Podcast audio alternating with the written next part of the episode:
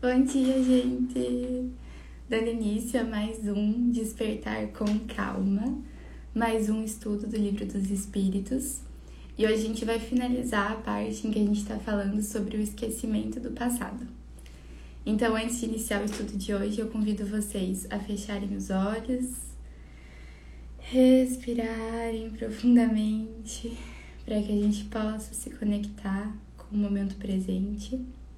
E aqui e agora eu peço a proteção e a inspiração dos nossos guias espirituais, dos espíritos de luz que acompanham esse estudo junto com a gente, para que a gente possa ter as melhores reflexões diante das questões de hoje e para que eu possa estar aqui como um canal, como um instrumento para levar a sua mensagem, Senhor. Peço para que a gente possa emanar a luz desse estudo para todos aqueles que estejam precisando e para que a gente possa, pouco a pouco, ir aplicando o que a gente vem estudando aqui no nosso dia a dia, nas nossas palavras, nos nossos pensamentos, nas nossas ações. Que assim seja. Então, ontem a gente foi até a questão 398 em que a gente começou a falar sobre as tendências instintivas do homem. E aí o Kardec nos traz o seguinte, que as tendências instintivas são uma reminiscência do seu passado e que então pelo estudo dessas tendências nós poderíamos conhecer as faltas que nós cometemos. Então a gente vem falando sobre o esquecimento das vidas passadas, o esquecimento do passado e o que a gente veio, viu nos últimos três episódios foi que, apesar de a gente esquecer dos detalhes das outras existências, quando a gente percebe as nossas tendências instintivas, quando a gente escuta a nossa intuição, quando a gente percebe os nossos pensamentos, quando a gente presta atenção nas situações da nossa vida, nas provas repetidas pelas quais a gente passa, a gente encontra muitos, muitas respostas de quem fomos e do porquê estamos aqui. Então, apesar de eu não lembrar nitidamente quem era meu pai, quem era minha mãe, eu consigo ter ideias do gênero, né, que foi a minha outra vida, com base nas minhas tendências instintivas, na minha intuição e nas situações do meu dia a dia porque nada, nada, nada acontece por acaso. Então, o que a gente vê é que antes da gente reencarnar para essa existência atual, a gente tem o nosso planejamento reencarnatório, em que a gente escolhe mais ou menos o gênero de provas pelos quais a gente vai passar com base em ações que a gente cometeu e que a gente quer reparar nessa vida e com base em características que a gente vê que a gente necessita desenvolver e aí a gente encontra situações específicas nessa existência para nos ajudar, para nos dar um impulso a desenvolver tais características que vão, no fim, tudo nos levar a esse processo de evolução, de elevação espiritual. Então, quando a gente está falando das situações dessa vida que a gente passa, a gente está falando tanto de causa e efeito, né, de coisas que já aconteceram e que agora a gente está ajeitando, digamos assim, mas também de preparações para o futuro. Bom, então a gente leu a questão 398 ontem, leu a resposta dela, e aí a gente tem uma questão 398A. Então, nessa questão, Kardec questiona o seguinte: se o homem pode cometer em uma existência faltas que não cometeu na existência precedente. E os espíritos respondem: Isso depende de sua elevação. Se não sabe resistir às provas, ele pode ser arrastado a novas faltas, que são a consequência da posição que escolheu. Mas, em geral, essas faltas acusam mais um estado estacionário que um estado retrógrado, porque o espírito pode avançar ou parar, mas não recua. Então, vamos só entender aqui esse contexto. Então a gente sabe que a gente tem uma existência corpórea, a gente retorna depois dessa existência, depois do desencarne, para o mundo espiritual. E aí, nesse momento do mundo espiritual, a gente, como espíritos, estuda, trabalha, estuda a nossa existência anterior, estuda onde a gente cometeu falhas, e aí faz a preparação de uma nova existência para que a gente possa vir e nos melhorar, né? E trabalhar essas falhas da nossa existência anterior. E aí o que acontece? Muitas vezes a gente faz então o nosso planejamento reencarnatório, decide passar por certas provas, decide reencarnar nessa família, decide o gênero de situações que a gente vai passar. E aí estando aqui encarnados, muitas vezes pelos vícios da matéria, muitas vezes pelas tentações aqui de estar no corpo físico, de ter menos entendimento espiritual, a gente acaba sucumbindo nessas provas que nós mesmos escolhemos. Então ele questiona se o homem poderia cometer numa existência faltas que não cometeu na outra. E a resposta é que sim, ele poderia, mas isso vai depender do seu grau de elevação, de compreensão e da sua vontade de se melhorar. Então, é, a gente sim está sujeitos a, apesar de ter um planejamento reencarnatório, apesar de ter escolhido essas provas, nós estamos sujeitos a não conseguir passar com sucesso, com êxito por elas. Né? A gente está sujeito a sucumbir por elas. Então, aí a gente reforça aquela questão, né? De sempre estar tá vigiando nossos pensamentos, de estar tá com o pensamento elevado, dessa vontade de se melhorar, dessa vontade de sair dessas situações negativas que a gente se encontra, de tentar entender o porquê, o que essas situações têm para nos ensinar e de tentar passar por elas, né, para que a gente consiga acelerar esse nosso processo evolutivo, para que a gente consiga não necessitar de mais tantas, tantas vindas aqui para o planeta Terra ou para outros planetas corpóreos. Isso vai acontecer, né? Essa elevação vai acontecer no momento em que a gente conseguir transcender essas provas, essas dificuldades da nossa existência atual e das próximas. Bom, então na questão 399, Kardec questiona: as vicissitudes da vida corporal, sendo, ao mesmo tempo, uma expiação pelas faltas passadas e provas para o futuro, segue-se que da natureza dessas vicissitudes se pode induzir o gênero da existência anterior? Então é exatamente isso que Kardec questiona, isso que a gente vem comentando. Quando eu olho para as situações da minha vida, né, e eu vejo o gênero das provas que eu estou passando, eu consigo através delas deduzir o que aconteceu na minha existência anterior? Então vamos imaginar um caso assim, alguém que nasce numa família com uma condição financeira muito difícil eu posso automaticamente deduzir que essa era uma pessoa que numa outra existência tinha muito dinheiro, não fez bom uso e aí nessa existência veio sem essa, né, sem esse meio de se trabalhar, sem o dinheiro nessa existência, justamente porque ele não fez um bom uso na outra. Eu posso sempre deduzir isso? Não, né?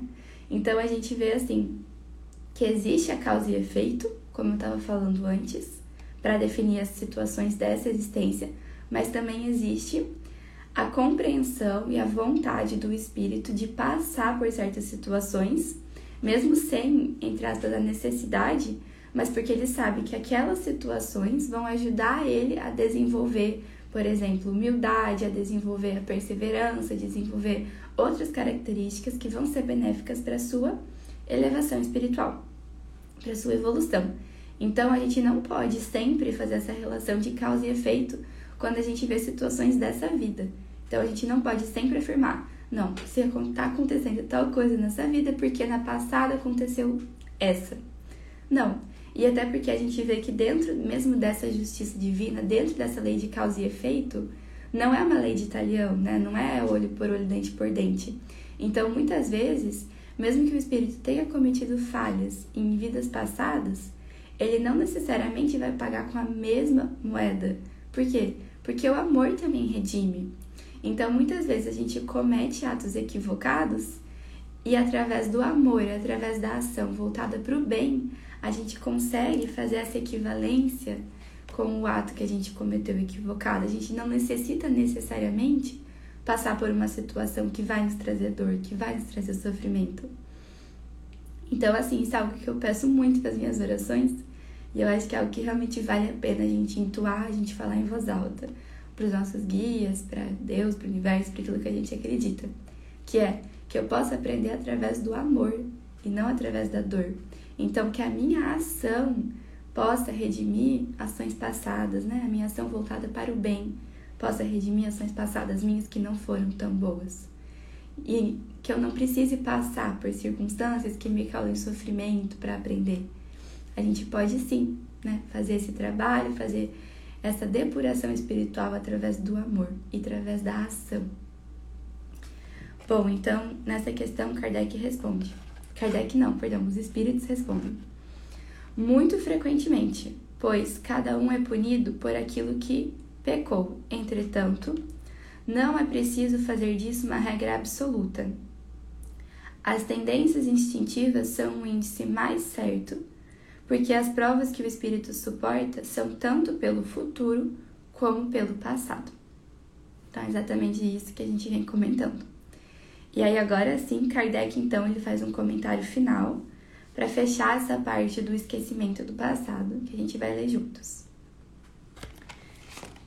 Então ele começa falando o seguinte: Alcançado o termo marcado pela providência para sua vida errante, o próprio espírito escolhe as provas às quais quer se submeter para acelerar o seu progresso. Quer dizer, o gênero de existência que ele crê mais apropriado para fornecer-lhe os meios.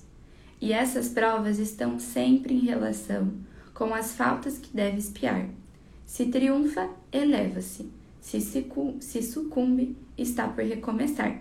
Então, antes de reencarnar o próprio espírito, nós escolhemos o gênero de provas que vamos passar. E aí, então, se triunfa, o espírito se eleva. Se ele sucumbe nessas provas, ele está por recomeçar. E aí a gente vai chegando nesse ponto, né? Onde está o caminho para não necessitar de mais tantas reencarnações. Então ele continua: o espírito goza sempre do seu livre-arbítrio, e é em virtude dessa liberdade que, no estado de espírito, escolhe as provas da vida corporal, e que, no estado de encarnado, delibera se as cumpre ou não, escolhendo entre o bem e o mal. Denegar ao homem o seu livre-arbítrio será reduzi-lo à condição de máquina. Então, uma vez que nós estamos no mundo espiritual, né, que nós estamos no estado de espíritos livres, nós escolhemos as provas. E aí, quando nós estamos encarnados, nós escolhemos se a gente vai as cumprir ou não, se a gente vai escolher o caminho do bem ou do mal. Então, não é porque a gente tem um planejamento reencarnatório que a gente vai necessariamente seguir ele, que ele vai necessariamente acontecer. Não, isso vai depender da nossa vontade. E assim, é muito dá para eu fazer uma comparação muito nítida com a nossa vida corporal. Por exemplo, no, no início dos anos, a gente normalmente faz um planejamento, né? Ah, nesse ano eu vou estudar tal coisa, eu vou começar academia, eu vou comer assim direito, blá blá blá. Então a gente faz um planejamento de como vai ser o nosso ano, de como vai ser o nosso mês. E aí, chega na prática, a gente tem ali o que a gente planejou, aquilo tá embasado em algo que a gente sabe que vai ser benéfico pra gente para o nosso corpo físico, para nossa saúde mental, para o nosso profissional. Mas aí chega na hora e apesar de nós termos esse planejamento, vai depender da nossa vontade ativa no dia a dia para conseguir cumprir esse planejamento. E vai depender justamente da prática dessas atividades que a gente planejou para que no final do ano a gente chegue num estado mais elevado, para que a gente chegue naquele objetivo que a gente imaginou no início do ano. Mas o fato de eu ter planejado, só planejado, não vai me levar lá. Vai ser as ações do dia a dia que vão levar lá. Então, é exatamente isso. A gente tem o nosso planejamento, mas vai depender dos nossos pensamentos, das nossas palavras, das nossas ações, para que a gente chegue no objetivo final desse planejamento, para que a gente consiga cumprir. Então, Kardec continua. Entrando na vida corporal, o espírito perde momentaneamente a lembrança de suas existências anteriores, como se um véu as ocultasse. Todavia, ele tem algumas vezes uma vaga consciência, e elas podem mesmo lhe serem reveladas em certas circunstâncias. Mas é apenas pela vontade de espíritos superiores que o fazem espontaneamente, com um fim útil e jamais para satisfazer uma vã curiosidade. Então, apesar de que quando nós voltamos aqui para o mundo terreno, para o mundo carnal, nós ganhamos esse véu do esquecimento, que faz com que a gente esqueça momentaneamente das nossas existências anteriores e que também faz que a gente esqueça momentaneamente de que a nossa vida verdadeira é a vida espiritual. Em certas situações, espíritos superiores podem, através de comunicações, através de pensamentos, através de intuições, nos relembrar quem nós verdadeiramente somos, quem nós fomos em outra existência, se isso tiver uma finalidade na nossa existência. Então, esses conhecimentos de vidas passadas não vão ser revelados por mera curiosidade, mas sim para nos auxiliar. Então, que a gente tenha muito cuidado com comunicações espirituais, especialmente quando a gente está falando de comunicações pagas, que a gente não sabe com qual espírito aquele médium está se comunicando, se é um espírito elevado ou se não, e que a gente tenha muito cuidado com as informações que nos são trazidas nessas comunicações. E a gente pense assim: será que um espírito superior, um espírito que quer o meu bem, me traria essa informação? Essa informação é benéfica para minha evolução? Ela vai me auxiliar ou ela vai trazer mais intriga para minha vida atual? Mais conflito para minha vida atual? Então, quando a gente está falando dessas revelações de vidas passadas, é necessário ter muito discernimento e ter muito cuidado com a curiosidade. Porque, assim, apesar de que muitas vezes as causas estão lá nas vidas passadas, o que importa é o hoje, né? O que importa é o que você vai fazer hoje com os efeitos dessas causas. Então, ficar buscando respostas em vidas passadas em vez de se trabalhar na vida atual é um, um grande perigo, assim, que a gente corre de acabar se perdendo no objetivo, né? Enfim, Kardec continua falando o seguinte: as existências futuras não podem ser reveladas em nenhum caso, pela razão de que elas dependem da maneira que se cumpra a existência presente e da escolha ulterior do espírito. E aí, então, quando a gente continua falando sobre essas comunicações né, com o mundo espiritual e dessas perguntas que a gente faz muitas vezes sobre vidas passadas e também sobre o futuro. Então, olha só o que, que os espíritos nos colocam aqui no livro dos espíritos: que as existências futuras não podem ser reveladas. Por quê? Porque a construção do futuro está no hoje. Então, eu escutei uma vez uma taróloga falando assim, que às vezes perguntam para ela assim, durante o jogo de tarô, é, se a pessoa vai ter saúde no futuro. E aí ela fala assim, como tá a sua alimentação hoje, né? Como tá a sua prática de atividade física, seu consumo de água, seus hábitos hoje. Porque de nada adianta tirar um tarô aqui e falar, tipo, ai, vai estar tá boa a sua saúde, não vai estar tá boa, sabe? Se você não estiver cuidando dos seus hábitos hoje. Então, nós sabemos do nosso futuro com base no que a gente está praticando hoje. Então, se hoje eu estou cuidando do meu corpo, no futuro eu vou ter saúde. Né? Se hoje eu estou seguindo uma linha correta, seguindo um caminho do bem, no futuro eu vou colher coisas boas. Agora, se hoje eu estou fazendo coisas incorretas, querendo buscar um caminho mais fácil, que muitas vezes é ilegal, eu já sei qual é o meu futuro sabe? Então a gente tem essa coisa de querer buscar fora. Não, mas quem eu fui na minha vida passada? Mas como vai ser meu futuro? E a gente esquece de olhar para o presente, porque é aqui que a gente faz a mudança verdadeira. E é aqui que a gente vai definir o nosso futuro e é aqui que a gente vai nos reconciliar com o nosso passado, independente de qual foi o nosso passado. Então Kardec continua falando o seguinte: o esquecimento das faltas cometidas não é um obstáculo ao progresso do espírito, porque, se não tem uma lembrança precisa, o conhecimento que teve no estado errante e o desejo que tomou de as reparar guiam-no pela intuição e lhe dão o pensamento de resistir ao mal. Esse pensamento é a voz da consciência, que é secundada pelos espíritos que o assistem se escuta as boas inspirações que sugerem. Então, Todas as respostas que a gente necessita estão na nossa consciência. Quando a gente escuta a voz da nossa consciência, da nossa intuição, a gente vai encontrar as respostas necessárias. E por fim, então, ele continua falando. Se o homem não conhece os atos que cometeu nas suas existências anteriores, ele pode sempre saber de que gênero de faltas se tornou culpado e qual era seu caráter dominante. Basta estudar-se e pode julgar do que foi, não pelo que é, mas por suas tendências. As vicissitudes da vida corporal são, ao mesmo tempo, uma expiação pelas faltas do passado e provas para o futuro. Elas nos depuram e nos elevam, segundo as suportemos com resignação e sem murmurar. Bom, então assim a gente encerra essa parte do esquecimento do passado. E amanhã a gente vai continuar falando sobre um assunto que, inclusive, essa semana eu recebi uma mensagem me perguntando sobre, que é o sono e os sonhos. Um assunto bem interessante. Então, até amanhã, gente. Gratidão por estarem acompanhando aqui, para quem acompanha ao vivo, para quem assiste depois ou escuta no Spotify. Eu fico muito, muito grata de ter vocês aqui. Esse espaço para mim é muito, muito precioso e nossa, eu me sinto reenergizada todas as manhãs de estar aqui com vocês. Então eu agradeço muito mesmo. Até amanhã, gente.